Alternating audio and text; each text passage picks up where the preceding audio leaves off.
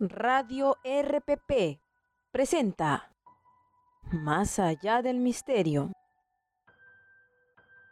El extraño y terrorífico caso de Lisa Lam sin duda es uno de los más conocidos en la historia y misterios paranormales, donde miles de investigadores aficionados se vieron involucrados levantando todo tipo de teorías, cada una más oscura que la anterior. En este podcast hablaremos sobre el terrorífico caso de Lisa Lam, pero para entender lo que realmente sucedió con Elisa, activa tu sentido de investigador, que revelaremos a continuación el origen de este macabro suceso. Elisa Lam era una joven canadiense de 21 años de edad, una joven muy sociable en redes sociales, amigable y muy aplicada en sus estudios, pero también una persona muy reservada si se referían de su persona. Según el relato de sus amigos y conocidos, estas características hicieron que el perfil psicológico de Lisa fuera un poco más difícil de armar. Lo que muchos no sabían era que Lisa era muy constante en publicar contenido en la página social Tumblr, donde todos los días se expresaba lo que pensaba, lo triste que se sentía, comentando incluso que no estaba conforme con la vida que llevaba, afirmando que necesitaba cambiar de rumbo y darle un respiro a su vida.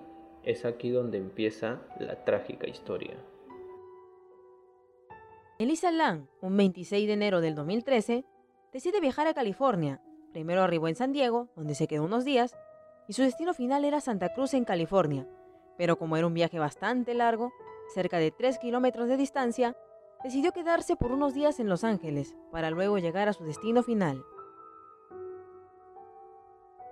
Llegando a Los Ángeles, se hospedó en el Hotel Cecil, un hotel antiguo para turistas y personas de paso, donde la estadía tenía un precio más barato y se encontraba al alcance de Lisa. La joven se hospeda sin imaginar lo que sucedería aquel día en el terrorífico Hotel Cecil. El 31 de enero del 2013, los padres de Lisa Lam al notar que su hija no se comunicaba con ellos, reportaron a los policías de Los Ángeles sobre su desaparición, donde empezó una búsqueda para poder encontrarla. Es así como la policía revisó su habitación en el hotel, como también preguntó a los huéspedes por Elisa, pero no se entraron ningún indicio de su paradero.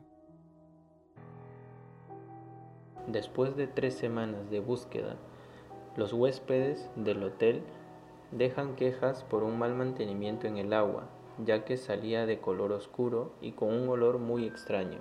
Es por eso que la gerente del hotel manda a un trabajador a revisar los tanques de agua, en donde el preciso momento que abren los tanques para revisar si había algún fallo en el servicio, se encuentran en uno de ellos el cuerpo sin vida de Lisa Lam.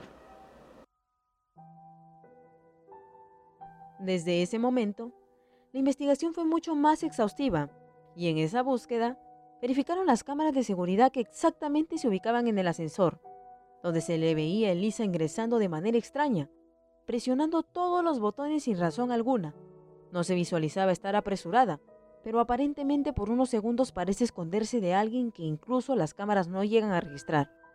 Elisa ingresa y sale del ascensor, como también empieza a hacer movimientos extraños con las manos.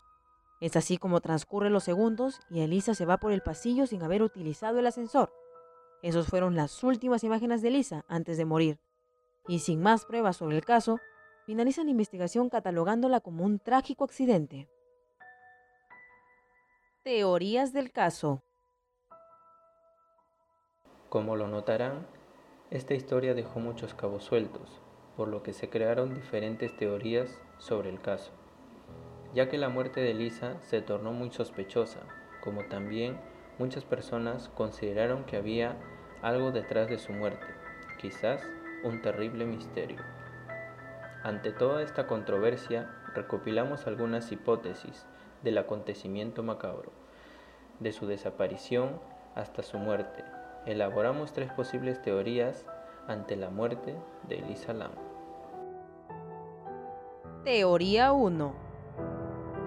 Como primera teoría, están los primeros resultados de la investigación por parte de la policía, donde comentan que Lisa tenía problemas mentales.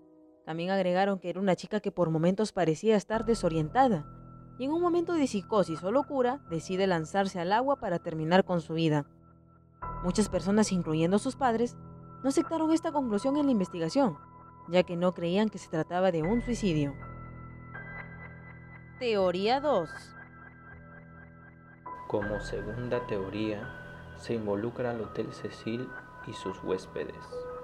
Definitivamente es una teoría con mucho más peso, ya que este hotel tiene un historial de muertes y asesinatos, donde al ser un hotel muy barato, se hospedan personas de diversas nacionalidades y personalidades, desde turistas, consumidores de sustancias ilícitas, suicidas, narcotraficantes, damas de compañía, hasta asesinos, como el joven Richard Ramírez, un asesino muy famoso en la época de los ochentas, que se le acusó por matar a 14 personas en este hotel, como también existieron diferentes casos de asesinatos. Incluso se dice que en este lugar hacían magia negra, por ello queda la duda de que un hotel como este no ha sido clausurado, a pesar de todos los sucesos oscuros que se presenciaba en él. Por esto y muchas razones, muchas personas que seguían el caso muy de cerca consideraron desde el momento que encontraron el cuerpo de Lisa se trataba de un asesinato ya que el cuerpo de Lisa se encontraba desnudo, pero sin rastro alguno de hematomas ni señales de abuso, ninguna huella dactilar del agresor. A falta de pruebas que señalaran a una persona en concreto, no lo consideraron un caso de homicidio. Es por ello, en consecuencia, los ciberinvestigadores quedaron insatisfechos con el resultado, ya que creían que tenían motivos para ocultar la evidencia incluso para poder apañar las actitudes de las personas que trabajaban en el hotel. Ante lo ocurrido, los padres de Lisa impusieron una demanda, pero perdieron el juicio, destacando que en la actualidad este lugar tiene nuevos dueños y se encuentra en remodelación. Teoría 3. Como tercera y última teoría, tenemos la investigación final de la policía y los detectives de Los Ángeles. Desde que encontraron el cuerpo, las investigaciones se profundizaron no solo por el video del ascensor, sino también por la reputación del hotel. No consideraron que Elisa se suicidara, ya que se analizaron sus publicaciones en Tumblr y consideraron que Elisa tenía esperanzas de viajar para empezar una nueva etapa en su vida. A pesar de la depresión que padecía, Elisa era una chica que tenía motivaciones y aspiraciones a seguir, datos con los que muchos concordaban, ya que a través de esta página muchas personas se relacionaron con Elisa por la manera tan inspiradora y poética que expresaba mientras contaba aquellos sucesos de su vida, ya sea desde los momentos buenos como también los malos. Por esta razón, muchas personas investigaban la muerte de Elisa desde sus computadoras, porque si se trataba de un asesinato, no querían que su caso quedara impune.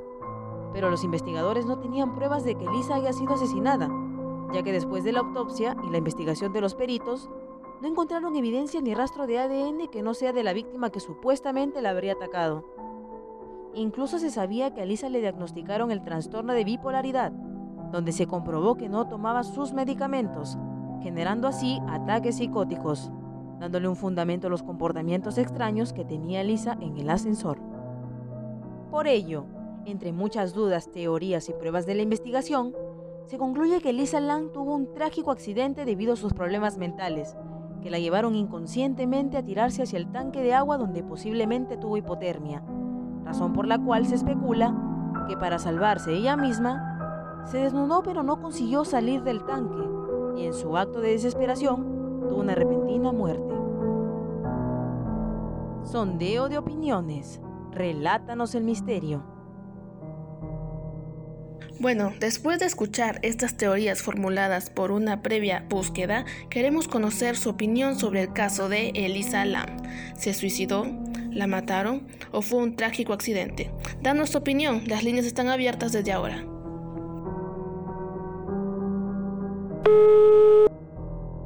Buenas noches, ¿cuál es tu nombre? Hola, me llamo Laura. ¿De dónde nos llamas, Laura?